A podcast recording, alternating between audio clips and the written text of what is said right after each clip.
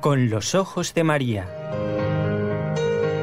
El mundo, la actualidad, las preguntas más profundas sobre Dios y la vida humana en todas sus facetas necesitan ser mirados con los ojos serenos de la Virgen, la Madre de todos los hombres.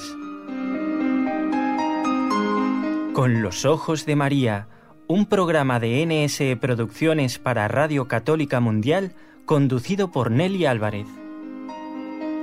Bienvenidos a este programa que cada lunes, miércoles y viernes acompaña a tantos oyentes que nos siguen desde muchísimos lugares del mundo.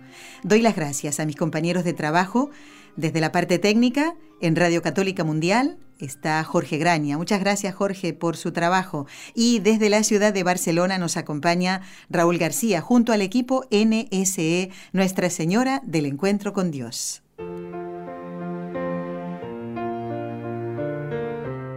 Destellos sacerdotales. Comenzamos el programa de hoy con una frase de San Juan Pablo II que decía, dirigiéndose a los sacerdotes, Queridos hermanos en el sacerdocio, debemos estar a menudo en oración, reflexionando el misterio de nuestra vocación, con el corazón lleno de admiración y gratitud hacia Dios por este don tan inefable.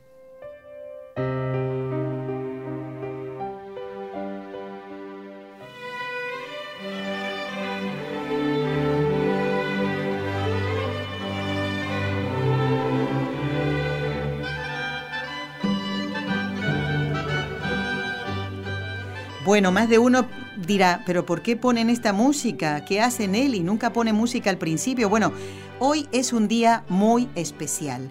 Cada 25 de julio la iglesia celebra a Santiago Apóstol y aquí por lo menos en España es solemnidad ya que es el patrono de España. Y lo que son las cosas del Señor. Estamos en comunicación con quien está escuchando, podemos decir, en la ciudad de Santiago de Compostela, gaitas por aquí y voces como estas tan bonitas, eh, como la música de la Catedral de Santiago de Compostela. Estamos en comunicación con el padre Christian Sáenz, a quien le digo bienvenido al programa Con los Ojos de María. ¿Cómo se encuentra, padre? ¿Ya está en Santiago de Compostela? Sí, ya estoy en Santiago, estoy muy bien, pues bien cansado. Eso sí. Padre, usted ha tenido que peregrinar, ha tenido que peregrinar con, eh, con estas personas que han venido de Miami y Washington, si no me equivoco. Sí, somos un grupo de 31 eh, peregrinos eh, provenientes de Miami, la mayoría, y también de Washington, y ah, son asociados a las, a las, obras de la Compañía de Jesús en Miami y también en, en Washington. Y ah, empezamos ese camino en pues ya hace una, hace 10 días eh, vamos ya en, el camino de, Santiago, la última etapa, sí, los últimos 100 kilómetros, todo a pie, y por eso sí, estamos bien cansados. bueno, padre, es como que usted está cumpliendo esa función de, eh, de padre, un padre acompaña a sus hijos ¿eh? durante toda su vida. ¿eh? Hay, hay padres que tienen 90 años y siguen diciéndole nene, nena, y su hijo tiene 60, digamos, ¿no? Y usted ha hecho, podemos decir así, este acompañamiento con estos hijos espirituales de Miami y de Washington en, en estos días en Santiago de Compostela. Y claro, para acompañar a esos hijos espirituales ha tenido usted que pasar también eh, momentos de, de cansancio, ¿verdad? Y, y bueno, pero para un fruto que a lo mejor no se ve enseguida, o a lo mejor sí. ¿Cómo han sido estos días de compartir con estos peregrinos, eh, Padre Cristian? Ha sido una bendición, eh, también porque lo compartí con otro hermano jesuita, otro eh, sacerdote jesuita que nos acompañó, el de Washington. y pues sí, acompañar, él hizo esa peregrinación de antes. Yo lo hice, bueno, a un modo diferente cuando tenía 18 años que vine acá a Santiago por primera vez y coincidí con las, las fiestas. Em, en ese tiempo, ¿no? Eh, eh, llegué acá y tenía la inquietud de, la, de la vocación. Y hoy di gracias porque tuve con celebrar en la, en la catedral, en la misa del peregrino, diciendo que ya 23 años después llegué como sacerdote aquí otra vez a Santiago.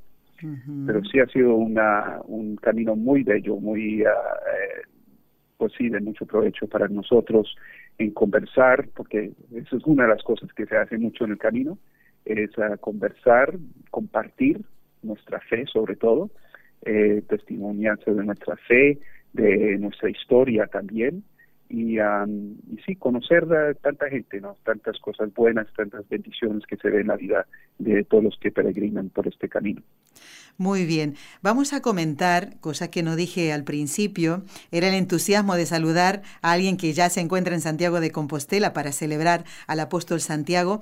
No dije que el padre Christian Sainz es jesuita, él entró en la Compañía de Jesús en el año 2002, nació en Miami y, claro, padre, usted habrá sentido la diferencia al hacer el Camino de Santiago con 18 años en la plenitud de las fuerzas y ahora, claro, saquemos la cuenta, ¿eh? Con 40 años, ¿eh? ¿eh? pues se nota, ¿verdad? Ese, esa diferencia que sí. Se nota un poco más, eso sí, se va a notar por un tiempo después también. bueno, especialmente en los pies, ¿no? Que suelen salir en unas ampollas que dan miedo verlas nada más, pero bueno. Y unos dolores en la pierna que jamás sabía que tenía. bueno, padre, vamos ahora a conversar porque hemos mm, propuesto eh, al padre Cristian hablar de dos cosas, esta peregrinación, este camino de Santiago que podemos decir que millones de personas a lo largo de la historia han hecho eh, a visitar las reliquias del apóstol Santiago, pero también de este camino eh, al sacerdocio que, se ha dado en la vida de, de Cristian y que vamos a conocer ahora y por eso hemos incluido en el ciclo de estellos sacerdotales esta conversación, esta entrevista entrañable con el padre Cristian. Y si me permite, padre, yo quiero agradecer a unos amigos también muy queridos de Miami que estuvieron aquí en este mismo estudio, eh, Lourdes, y, e Ignacio, Lourdes y su esposo Ignacio, que trajeron aquí a alguien que usted conoce y que se llama el padre Eduardo Álvarez, también jesuitas. ellos estuvieron aquí y a través de ellos podemos pudimos contactar con usted finalmente y hacer esta entrevista. Eh, ¿Qué mm, significa el ejemplo de un sacerdote para, para, alguien que ya lo es, eh? para el padre Cristian, el conocer al padre Eduardo. ¿Son de la misma comunidad jesuita allí en Miami? Sí, de hecho, él fue mi profesor cuando estaba en el colegio. Eh, me acompañó en el, proceso de discernimiento, que fue un proceso muy largo, bastante largo, para él que eh, empezó cuando yo estaba en el colegio y tenía ya 18 años, eh, empecé a, pues tenía ya la inquietud y de ahí pues conocí al padre Álvarez que era maestro de filosofía en el colegio, que teníamos que tomar el curso de filosofía obligatorio en el colegio de Belén en Miami. Y um, él también era el, encargado de vocaciones. Así que pues ya llevamos una historia muy larga, eh, um, tanto como de jesuitas, pero también antes. Muy bien, muy bien. Pues vamos a hablar de ese antes, Padre Cristian. Coméntenos, siempre les preguntamos a los, a los sacerdotes o a los que ya son seminaristas y van camino a la ordenación, sobre su familia, porque no podemos separar. Uno dirá, otra vez están preguntando lo mismo, porque es importante la, la familia donde nacemos, ¿verdad que sí? ¿Cómo es la familia de, del padre Cristian? A ver. Bueno, eh, todo el mundo está en Miami ahora. Eh, mis papás allá, mi, eh, mi, mamá, mi papá. Eh, y ya desde chiquito, pues me acuerdo ir a la misa, la misa siempre el domingo. Eh, eh, siempre cuando me acostaba, cuando era niño, se turnaban sea mi mamá o mi papá a rezar un poco antes de, acostarme y, y, siempre tener eso enfrente, ¿no? Una cosa que siempre vi y aprecio mucho, ver mis papás cuando era chiquito eh, rezar, siempre tener ese domingo que era lo más importante, o sea, no se podía hacer nada hasta que teníamos, íbamos a la misa. después de la misa ya, bueno, podíamos usar, eh, descansar, hacer lo que lo que sea, el fin de semana, también en las vacaciones y todo, siempre era central esa, saber dónde ir a misa primero y segundo ir a misa, ¿no? Padre, y, y esa, esa lucecita que se enciende tal vez en, en el corazón de un niño al ver un, un sacerdote, el ejemplo de un buen sacerdote, eh, el estar cerquita de las cosas de Dios, tal vez el ayudar a misa, ¿dónde nace ese deseo de ser sacerdote para usted? Bueno, algunos días yo siempre fui monaguillo en la, ah. parroquia. Mm. Y a mi era cosa de mi papá que me decía, métese de ahí y ayuda al padre. y bueno, ya eh, siempre estuve ahí cerca, eh, pero en realidad el deseo, la inquietud empezó a los 18 años estaba en el colegio. Claro. Eh, fue la primera vez que vine a España, la primera vez que viajé a Europa, un viaje del colegio que fuimos para la Semana Santa en Sevilla. Y me recuerdo que en ese momento vi algunos, eh, pues, esos que andaban con su ah, mochila, andando por toda Europa, algunos peregrinos, y le pregunté a un jesuita que estaba en el, mismo viaje, quién eran estos con una mochila en plena ciudad, de que no entendía. Y ahí me explicó lo que estaban haciendo, cómo se hacía, y ahí abrió una idea, porque siempre me gustaba la historia. Bueno, de hecho, estoy haciendo, terminando ahora un doctorado en historia de la iglesia. Y me explicó, sí, las rutas de peregrinación, cómo se hacía antes, en el tiempo, en el tiempo medieval, que y me abrió la idea y digo, yo también quiero hacer esto. Bueno, si le funcionó a los santos y tantos santos hicieron peregrinaciones, bueno, a ver, a ver qué pasa acá. Entonces, eh, al mismo tiempo, ya nos solíamos hacer siempre los ejercicios espirituales en el colegio de Belén en Miami. Y ese año, ya cumpliendo los 18 años, que me acuerdo fue un retiro en, eh, que era la misma semana de mi cumpleaños, eh, tomé en serio tres preguntas que se hacían en el retiro. Y son unas preguntas que se hacen en uno de los puntos de reflexión en, los ejercicios espirituales. Sí. ¿Qué he hecho por Cristo? Eso. ¿Qué estoy haciendo por Cristo? ¿Y qué he de hacer para Cristo? Y me recuerdo que las primeras dos preguntas, bueno, las podía contestar fácil. ¿Qué he hecho por Cristo? Bueno, buen hijo, voy a misa, rezo, estoy aquí en, retiro, bien. ¿Qué estoy haciendo por Cristo? Bueno, estoy acá, pero ¿qué he de hacer para Cristo? Ah, esa es la pregunta. Ah, ahí está la cosa.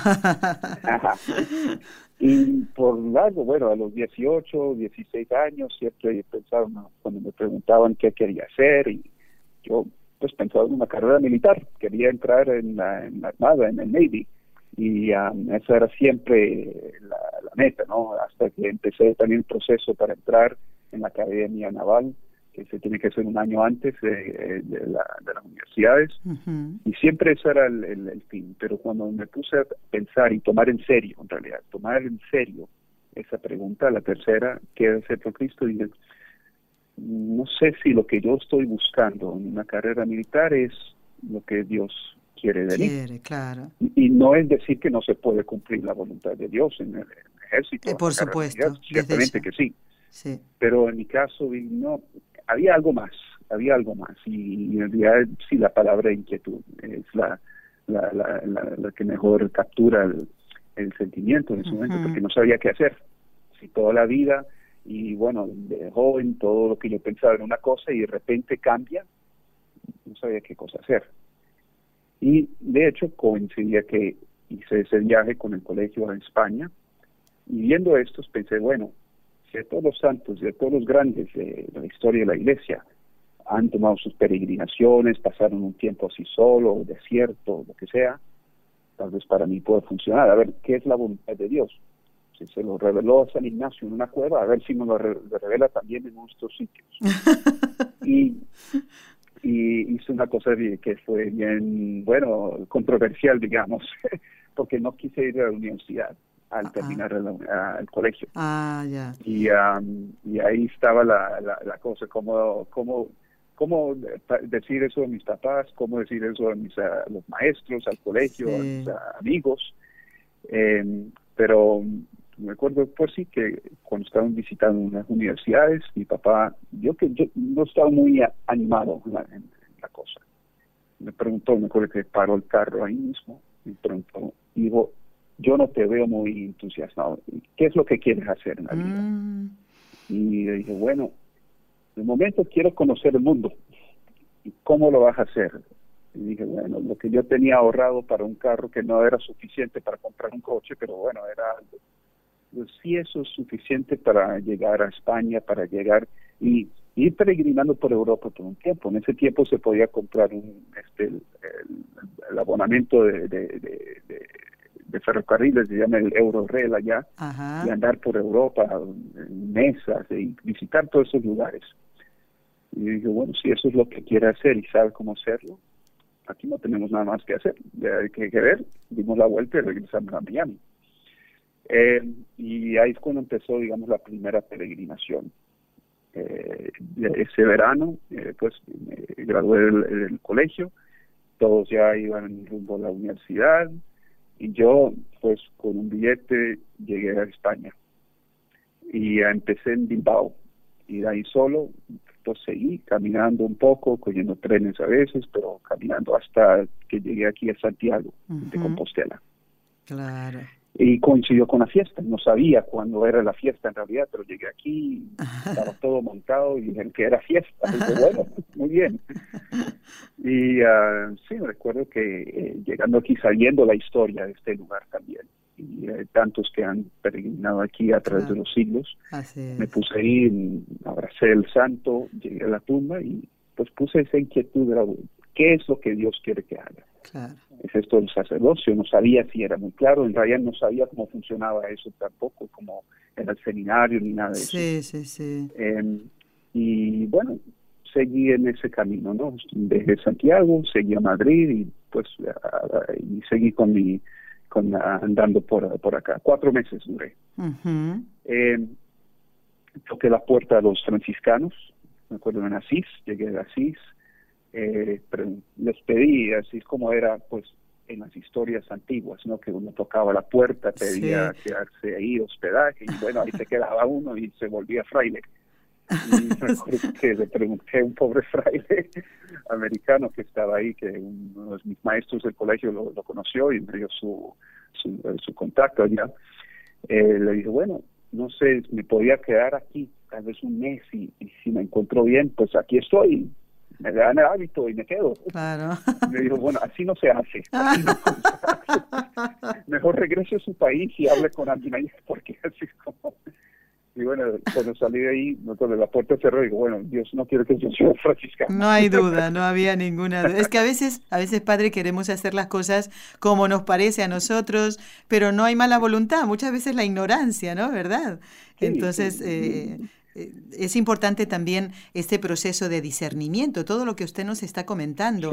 Padre, ¿ve positivo el hecho de que usted haya ido solito a hacer esta peregrinación? Quiero decir, en un ambiente, aunque haya tenido muchas veces que estar en grandes ciudades, por ejemplo, pero el hecho de estar eh, como recogido, solo, como reflexionando, es importante para alguien que está tratando de discernir su vocación, como era, como estaba haciéndolo usted es muy importante, sí, ese, ese tiempo de andar solo, caminar solo, pensar.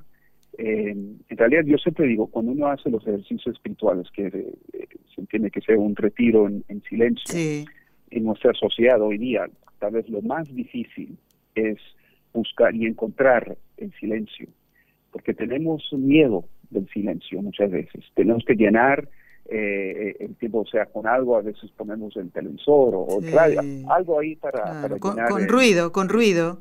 Sí, con ruido, porque uno se siente a veces eh, solo o, pues es desagradable el silencio a veces, pero muchas veces digo, para entrar en esos ejercicios, yo, al menos antes de entrar en retiro, tomo uno o dos días, si puedo tomar libres, así para entrar en silencio, no hablar, eh, ya desconectarme, porque uno no puede, entrar en silencio fácil así de un momento al otro, ¿no? Sí, tiene razón. Entra, y, y ese silencio de esa vez que hice, pues cuando caminé por acá la primera vez, eh, fue un poco de susto porque me encontraron en otro país, otra otra cultura, solo por primera vez, bien joven, y no hablé con nadie por dos semanas. O sea, fuera de dónde queda la estación o dónde puedo encontrar la plaza, pero, o sea, conversar con alguien, nadie por dos semanas. Eh, y en ese pues, silencio a veces no se puede escuchar finalmente la voz de Dios. Como, porque sí, hay mucha mucha interferencia en el mundo, muchas cosas que nos llaman la atención y, y a veces nos pueden uh, pues eh, sí bloquear ahogar ese esa voz de Dios que nos está llamando. Pero sí, el silencio es tal vez lo más, lo que yo siento cuando hago retiro, lo que me gusta más, pero es lo más difícil también para encontrar. Padre, el 31 de julio, falta muy poquito, pues es una, un, día, un día cualquiera. No creo que para un jesuita sea un día cualquiera, ¿verdad? No, no, no, no, por nada. A ver, ¿por qué, padre? Por si algún oyente dice, ¿qué será el 31 de julio? ¿Qué, qué fiesta de la Virgen? No, no, no. ¿eh? Eh, es la fiesta... La fiesta. La gran fiesta. Del fundador. Sí, la gran fiesta del fundador de la Compañía de Jesús, San Ignacio de Loyola. ¿Ha ido a, Manresa, padre? ¿Ha estado usted en Manresa en esa peregrinación? Ah, bueno. Hace dos años fui con el padre Álvarez y también con los Abella que nos acompañan ahora en esta peregrinación. Fuimos a el camino ignaciano que empieza en Loyola y termina en Manresa. Padre, usted ha andado, caminando todo el tiempo. Su vida ha sido un caminar constante, ¿eh? Pues sí, así siempre decimos que es una iglesia peregrina, ¿no? Y, bueno, a veces toca eh, vivir esta peregrinación de un modo también más, ah, más especial.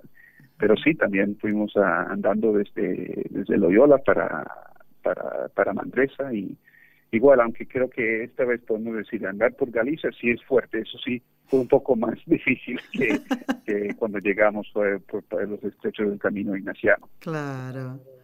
Padre, recuérdenos la fecha de su ordenación, recuérdenos ese día. ¿Estaban sus padres presentes, familiares, amigos? ¿Quién lo ordenó? ¿Y cuáles fueron las primeras impresiones o esas sensaciones de un momento a otro, en un momento ser Christian Sáenz, ¿eh? diácono, y después mm, padre Christian Sáenz?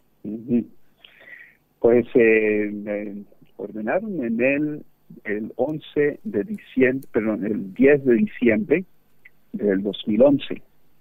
Eh, y fue el arzobispo de Miami, soy original de Miami, el arzobispo Thomas Wensky, ordenó en la iglesia de Jesús, la iglesia jesuita en el centro de Miami. Em, y sí, eso, yo ya estaba enseñando en el colegio de Belén eh, como diácono, ¿no? Y el hecho era para que los muchachos vean también la transición de diácono a sacerdote, así que pasé un semestre eh, de diácono en colegio y otro de sacerdote. Em, y sí, esos días eh, antes, pues entré en retiro, que cada, antes de ordenarse, se, se recomienda siempre que se haga un retiro y bueno, saqué la semana para hacer los ejercicios espirituales en la misma parroquia donde iba a ordenar, que es la misma parroquia donde me bautizaron. Wow. Y sí, y también la misma parroquia donde todos en mi familia en realidad tomaron la primera comunión, menos yo, que lo hice en otra en el colegio. Em, pero eh, pues sí, fue bien, eh, digamos, impactante el lugar, que ahí me bautizaron y ahí me venían a ordenar. Y el silencio de nuevo, pasé esos días en silencio, en preparación. Y ya cuando llegó el día, sí, era la familia, toda la familia que estaba allá presente, primos, tíos, todo el mundo.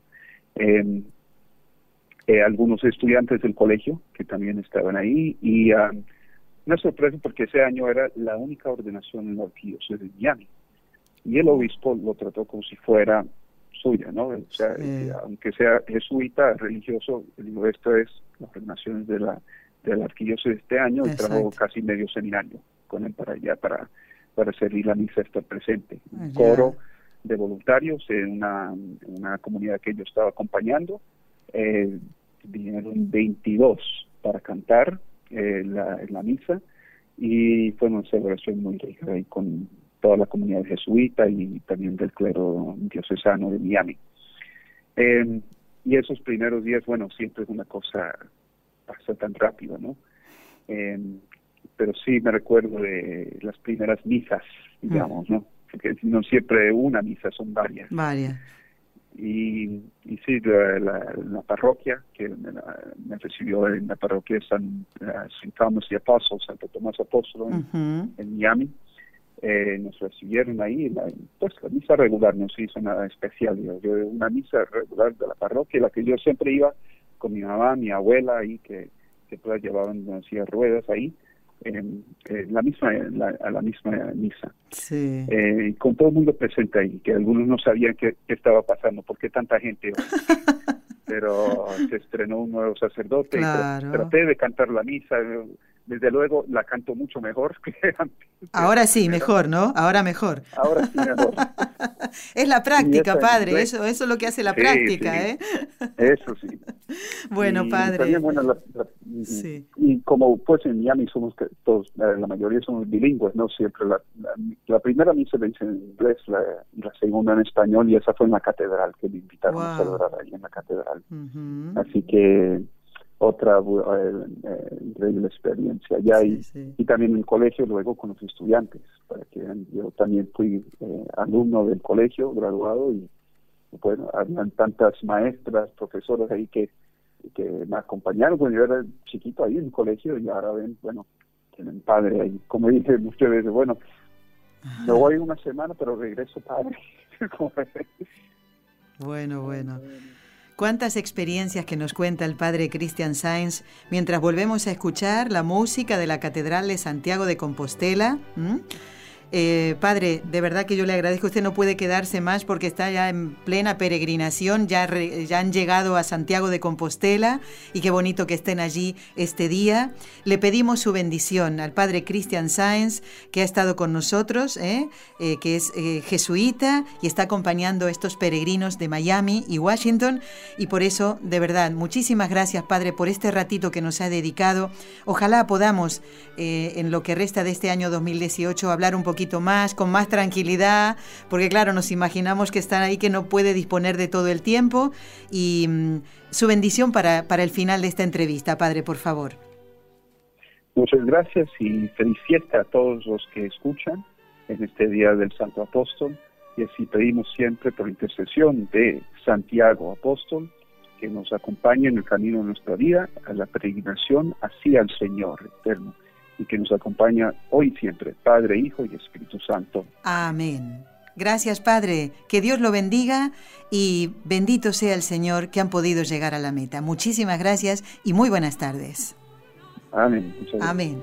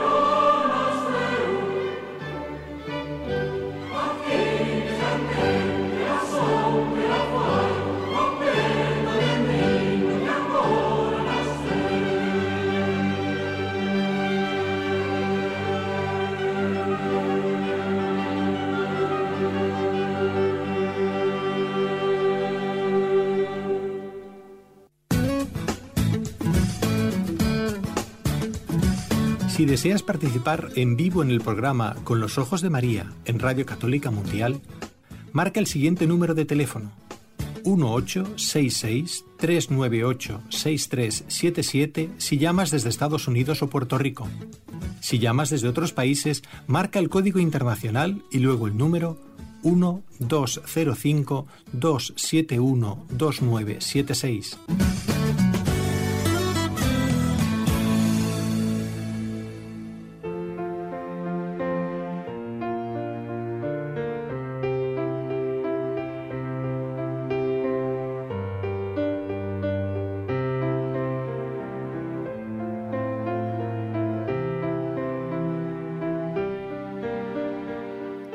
Tengo muchas cosas que comentarles en el día de hoy.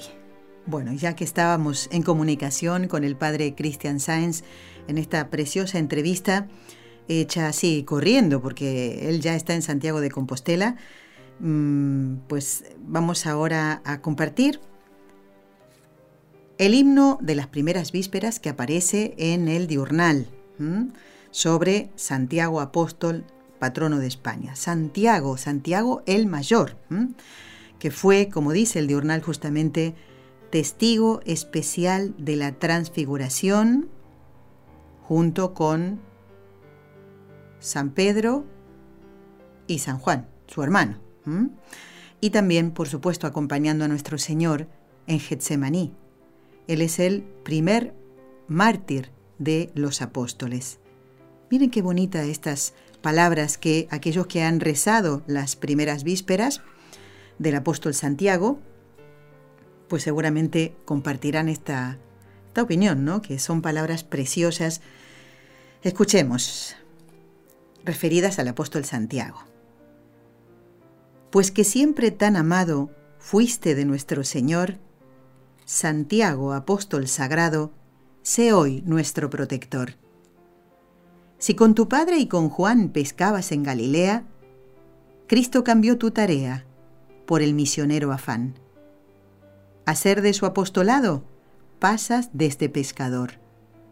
Por el hervor del gran celo que tu corazón quemaba, cuando Cristo predicaba aquí su reino del cielo, hijo del trueno llamado, fuiste por el Salvador. Al ser por Cristo elegido, por él fuiste consolado viéndole transfigurado de nieve y de sol vestido y por el Padre aclamado en la cumbre del Tabor. Cuando el primero a su lado en el reino quiere ser, Cristo te invita a beber su cáliz asibarado, y tú, el primero, has sellado con tu martirio el amor. En Judea y Samaria al principio predicaste, después a España llegaste. El Espíritu por guía y la verdad has plantado donde reinaba el error. Y hay otro himno que no sé si será el mismo, dice así, Santo Adalid, patrón de las Españas, amigo del Señor, defiende a tus discípulos queridos, protege a tu nación. Las armas victoriosas del cristiano venimos a templar en el sagrado y encendido fuego de tu devoto altar. Gloria a Santiago, patrón insigne, gratos tus hijos hoy te bendicen. A tus plantas postrados te ofrecemos la prenda más cordial de nuestro amor. Defiende a tus discípulos queridos, protege a tu nación. ¿Mm? Ya que Santiago Apóstol es el patrono de España. Sus reliquias están en Santiago de Compostela. Y claro, todo el mundo está mm, maravillado eh, con esta restauración del pórtico de la gloria de la Catedral de Santiago de Compostela, que es maravillosa, preciosa. Pues han tardado un poquito. Comenzaron a trabajar los restauradores, no muchos, ¿eh? creo que no llegaban ni a 15. En el año 2009 comenzaron la restauración. Claro, tuvieron que hacerse unos trabajos muy minuciosos, porque claro, con el paso del tiempo, todo eso se fue deteriorando, esas imágenes, ¿verdad? Y también porque había filtraciones de agua. El autor, maestro Mateo, que fue el, autor de, del Pórtico de la Gloria, tardó 20 años en hacerlo. ¿eh? Y estos, estos restauradores han tardado 10 años en hacer este trabajo de restauración para que pudiera recuperar el pórtico de la gloria el aspecto original. Yo tenía entendido que eh, no le pude preguntar al padre Cristian, porque ya les digo, todo esto se hizo medio corriendo, ¿eh? no le pude preguntar si ya han eh, mostrado al público cómo ha quedado el pórtico de la gloria, porque el 2 de julio pasado lo iba a inaugurar la reina Sofía y después al público se mostraría a finales de julio. Pues ya estamos, no sé si hoy, creo que sería un día estupendo de, para que lo vieran los peregrinos, ¿verdad? Que a lo mejor ya mañana vuelven a sus lugares de origen. Pero gracias a la colaboración de varias instituciones se pudo hacer esta restauración. Vamos a tener que ir, Raúl, a ver eh, cómo ha quedado el pórtico de la gloria. Porque una cosa es verlo por internet, eh, con las imágenes, pero que realmente ha quedado, se ve precioso, eh, porque esa presentación, bueno, ahí estuvo el arzobispo de Santiago de Compostela, mm, las personas que colaboraron, que llevan adelante las instituciones que colaboraron con la restauración, y se hicieron los periodistas, hicieron algunas imágenes que eso se puede ver en internet. Pero va, no sé, vamos a tener que ir a ver cómo quedó. ¿eh? Yo creo que sí, que ha quedado muy bien. Bueno, les quiero comentar que al principio del programa, y después cuando ya decíamos adiós al padre Cristian, escuchábamos la música de la Catedral de Santiago de Compostela. Es el coro de Cámara Ars Musique de Pontevedra. ¿eh? Y bueno, allí hay mm, solistas, sopranos, tenores, ¿eh? Eh, que hacían esta canción tan típica y con gaitas, ¿eh? así que que acompañaba esta entrevista con el padre Cristian. Decía que tengo muchas cosas que comentarles y muchas cosas importantes. Les voy a pedir que preparen papel y lápiz y ya les voy comentando.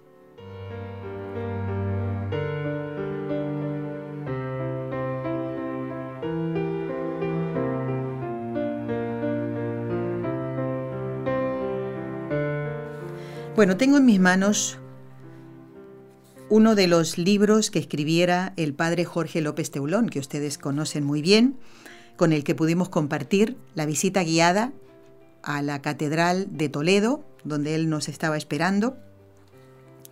Porque hoy yo, bueno, quería unir eh, la celebración de la fiesta del apóstol Santiago con el testimonio del padre Christian Sáenz, en este ciclo de Estellos Sacerdotales estamos haciendo el programa número 62 de este ciclo. La entrega de un sacerdote, la misión de un sacerdote. El padre Cristian tiene sus funciones mm, de sacerdote eh, durante su mm, jornada, pero ahora está cumpliendo esta preciosa misión que nos comentaba antes y acompañar a los peregrinos que han venido de tan lejos, del otro lado del océano, a España para hacer el camino de Santiago. Y hoy yo eh, quiero comentarles acerca de, otro sacerdote que fue asesinado, eh, un mártir, por eso tengo el libro del padre Jorge López Teulón, El mártir de cada día. Se trata del padre mm, Felipe Celestino. Él murió fusilado por los rojos, por los milicianos comunistas, un día como hoy, 25 de julio de 1936. Ese mismo año, un par de meses antes, escribió lo siguiente. Ante la situación que se presentaba en España, ¿no? Yo no tengo miedo. Me ofrecí a Dios en mi ordenación sacerdotal y deseo que se cumpla en mí su divina voluntad Creo que la ropa no se lava con agua sucia. Siempre se busca la más limpia y la más cristalina. Lo mismo se lavará el pecado y mancha de España, con las almas y corazones más limpios y cristalinos. ¿Y estos cuáles son? decía él en este escrito. Dios solo lo sabe. Todo lo que nos está pasando es castigo de Dios y debemos meditar que lo tenemos merecido y que no veo reacción sincera de corazones con fe y desapasionados, que tenemos mucha soberbia, mucho orgullo y poca fe y confianza en Dios, y Él, silencioso, nos humilla. ¿Y esos sitios cómo andan? escribía el padre Felipe. comprendo que medianamente. Pero no ser cobardes. Quien a Dios tiene, todo lo del mundo le sobra. Somos huéspedes en esta vida, no es la nuestra. ¿Qué nos importan las amarguras de ella si son para purificarnos más? Poneros en manos de Dios y bajo la protección de María. Y a por la palma, dice, de la clase que Dios nos tenga señalada. Y sea nuestro lema misericordia, fe y perdón. Menudas palabras, ¿eh? Qué precioso, ¿eh? Pues esa palma se puede presentar en nuestra vida cotidiana, ¿eh? Nuestra purificación por una enfermedad, ¿eh? por, por un fracaso económico, pero la palma del padre Felipe fue la del martirio. Él era de un pueblito de Toledo. Había nacido en 1878. Y fíjense, el día de San Antonio fue ordenado sacerdote.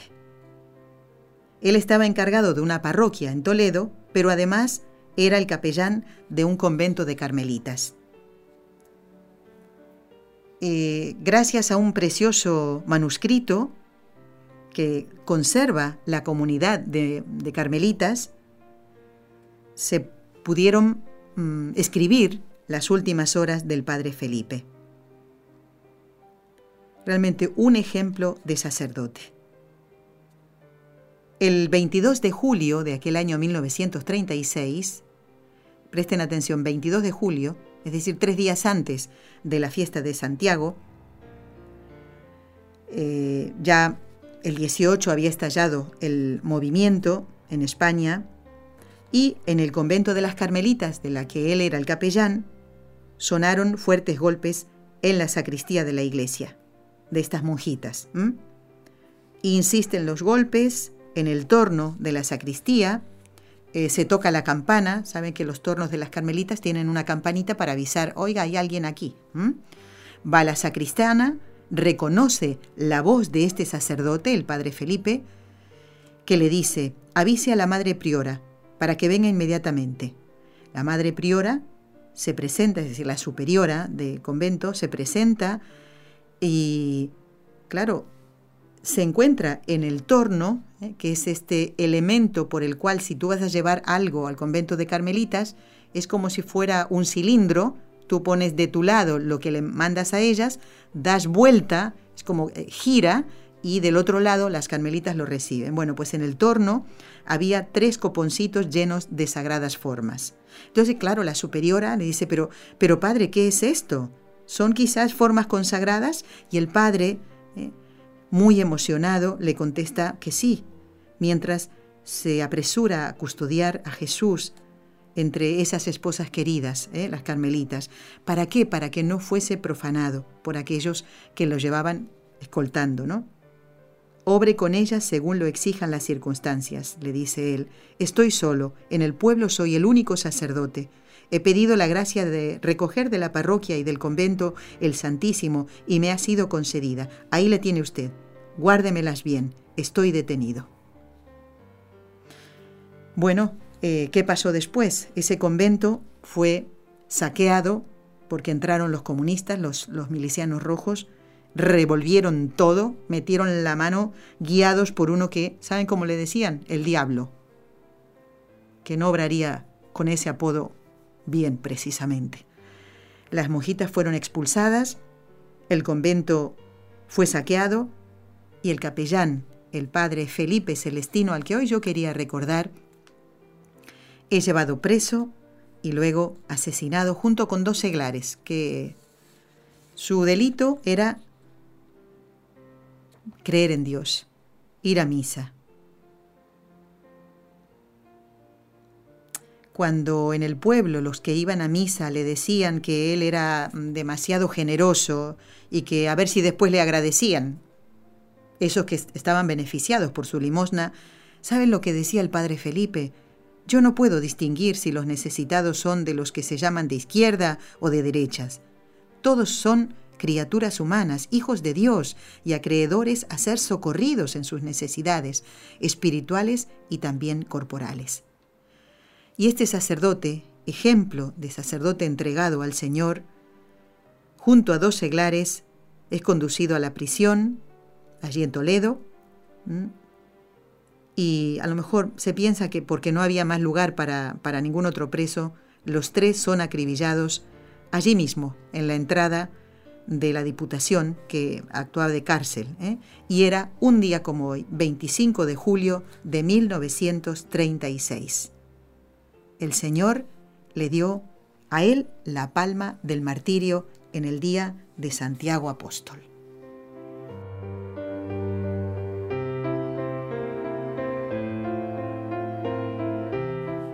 Muy bien, ahora vamos a rezar las tres Ave Marías, como siempre encomendando a todos los los sacerdotes, como lo hacemos, y hoy especialmente al padre Christian Sáenz, que estuvo con nosotros en el programa en la primera media hora, y también al sacerdote eh, que le acompaña en esta peregrinación, a todos los peregrinos de Washington y de Miami que están allí ahora mismo en Santiago de Compostela. Vamos a encomendar con mucho cariño a los oyentes que tienen el nombre de Santiago, Jaime, Jacobo, Yago, eh, todo es lo mismo, es Santiago. Así que los vamos a encomendar con mucho cariño.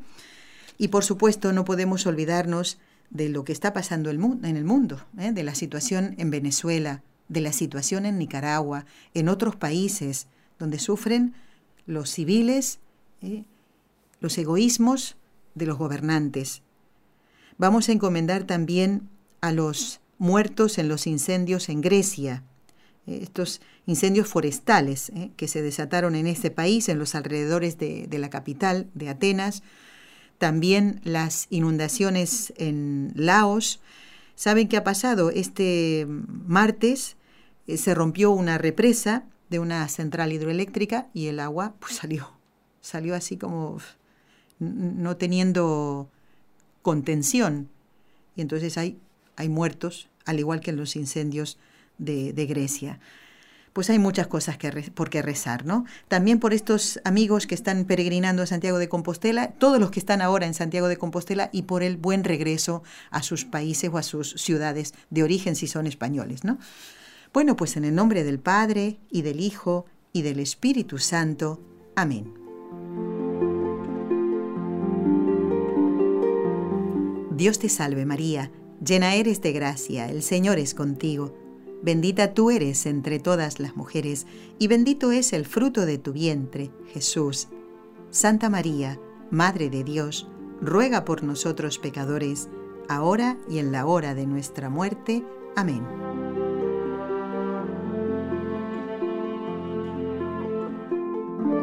Dios te salve María, llena eres de gracia, el Señor es contigo. Bendita tú eres entre todas las mujeres, y bendito es el fruto de tu vientre, Jesús. Santa María, Madre de Dios, ruega por nosotros pecadores, ahora y en la hora de nuestra muerte. Amén. Dios te salve María, llena eres de gracia, el Señor es contigo, bendita tú eres entre todas las mujeres, y bendito es el fruto de tu vientre, Jesús. Santa María, Madre de Dios, ruega por nosotros pecadores, ahora y en la hora de nuestra muerte. Amén.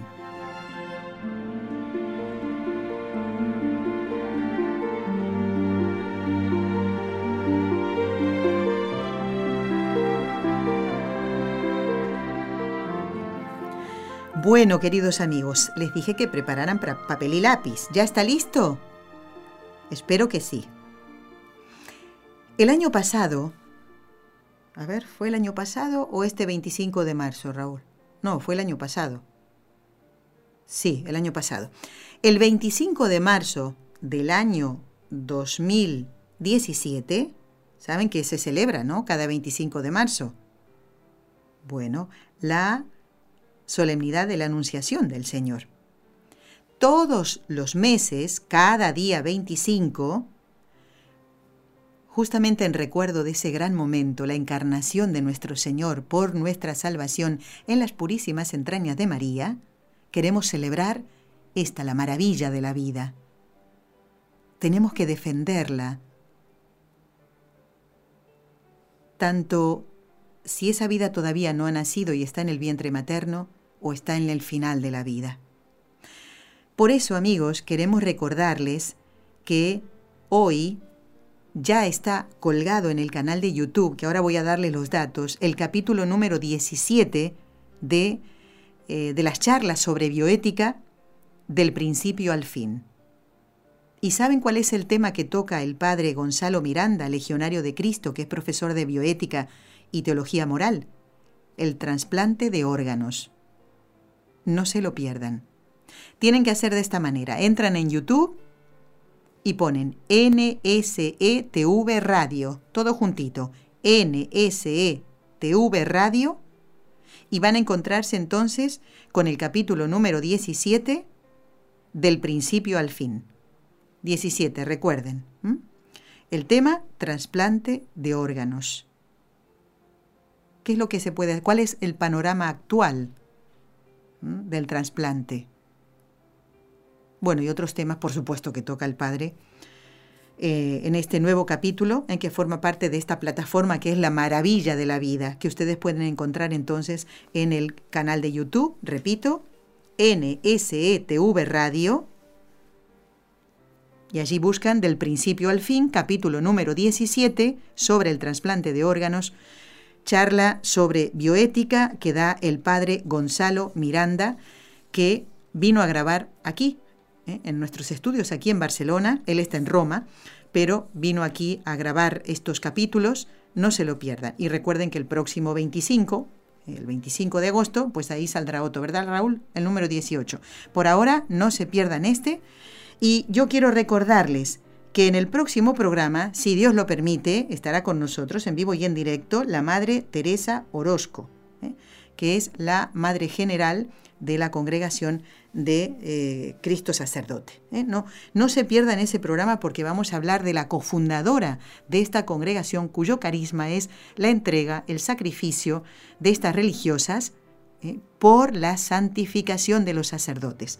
Y será el programa número 63. Vamos esperemos que pueda estar, porque como ha estado viajando la madre, pues mm, eh, vamos a intentar a ver si podemos comunicar en estos días, porque esto será el viernes. Así que no se lo pierdan, ¿eh? ¿De acuerdo? Yo estoy muy entusiasmada porque quiero conocer a la cofundadora.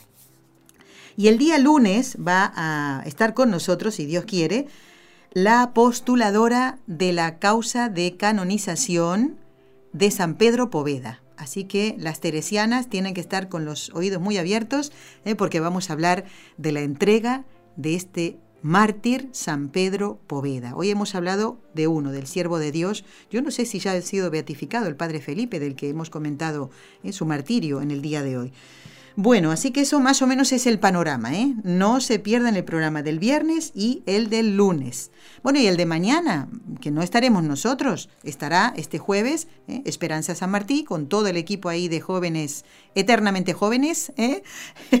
en, desde Bogotá, haciendo el programa Jóvenes para la Eternidad. No se lo pierdan. Y yo no puedo contenerme y quiero despedirme con el himno de laudes, un pedacito sobre el apóstol Santiago. Gracias, Jorge Graña. Gracias, Raúl García, nuestros técnicos en Radio Católica Mundial y en NSE respectivamente. Y ahí va. Al celebrar tu memoria, Santo Apóstol Peregrino, guíanos por el camino al pórtico de la gloria, que ahora está restaurado. ¿eh?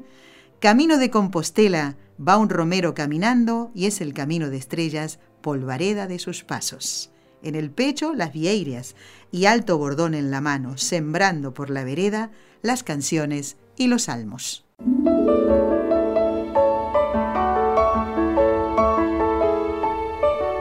Has escuchado un programa de NSE Producciones para Radio Católica Mundial.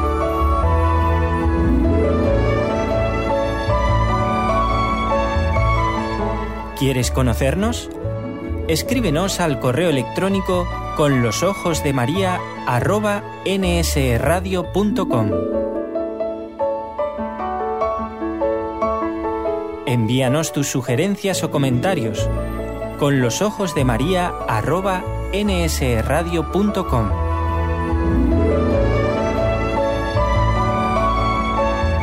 Te esperamos.